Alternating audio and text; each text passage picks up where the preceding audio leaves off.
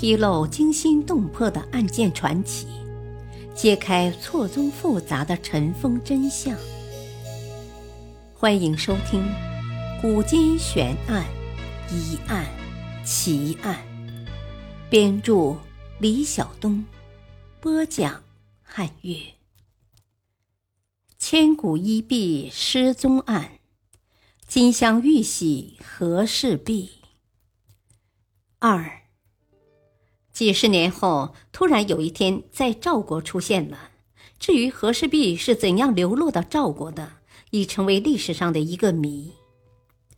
得知宝玉流落赵国，秦国愿意以十五座城来交换。蔺相如大智大勇，舌战秦王，终于完璧归赵。公元前二百二十一年，秦始皇统一中国，终于得到了梦寐以求的和氏璧。并命令工匠把它雕成玉玺，即国印。秦始皇希望这枚国印能够代代相传，便叫宰相李斯用篆书刻下了“受命于天，既寿永昌”八个大字。这样，和氏璧就成了国玺，成了国家最高权力的象征。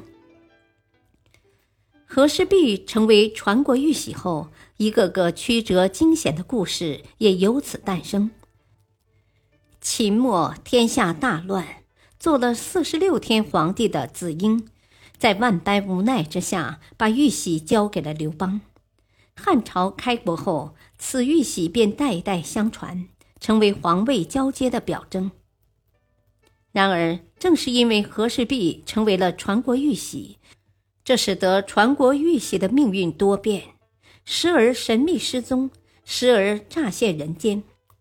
如此多变的命运，是否能够最终保住和氏璧呢？如果不能，那和氏璧最终流落到哪里去了呢？让我们追寻历史的脚步，去探寻和氏璧的最终归宿吧。班固的《汉书》和范晔的《后汉书》，为我们探寻国宝的下落提供了相应的线索。传国玉玺在西汉一朝平静地度过了两百多年。到王莽篡汉时，向两岁的皇帝刘英索要玉玺，他的姑母皇太后不甘心国印落到外人手里，一气之下把玉玺摔在地上。把玉玺摔断了一角，王莽登上皇位后，把摔断的那一角用黄金修补好，仍奉为至尊至贵的宝物。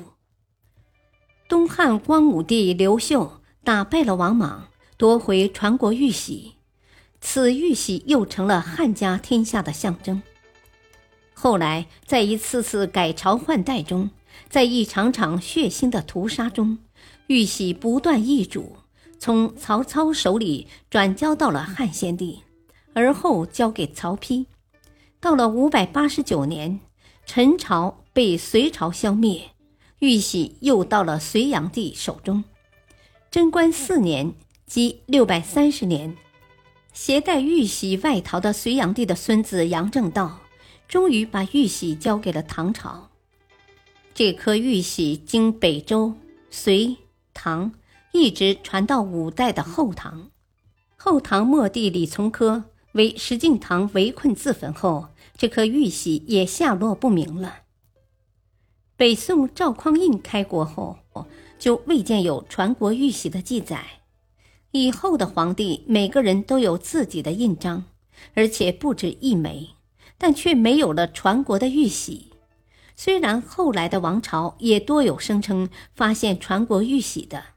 但那都是为了证明自己受命于天而编造出来骗人骗己的。和氏璧至此神秘消失在历史中。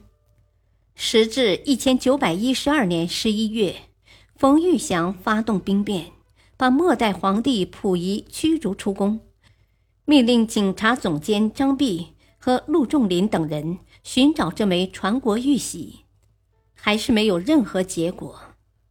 今天，和氏璧仍不见踪影。不论是从文物的角度，还是从皇权的角度，传国玉玺都是无价之宝。可这玉玺到哪儿去了呢？何日才能出现线索，并让它重见天日？这都是一个谜。历史话外音：江山不是靠玉玺来决定是否继寿永昌的，历史已经证明了这一点。制玉玺的人，江山隔世即亡；那些得玉玺的人，也从来没有一个继寿永昌的。感谢收听，下期播讲珍贵石雕遭碎尸，昭陵六郡失两郡。敬请收听，再会。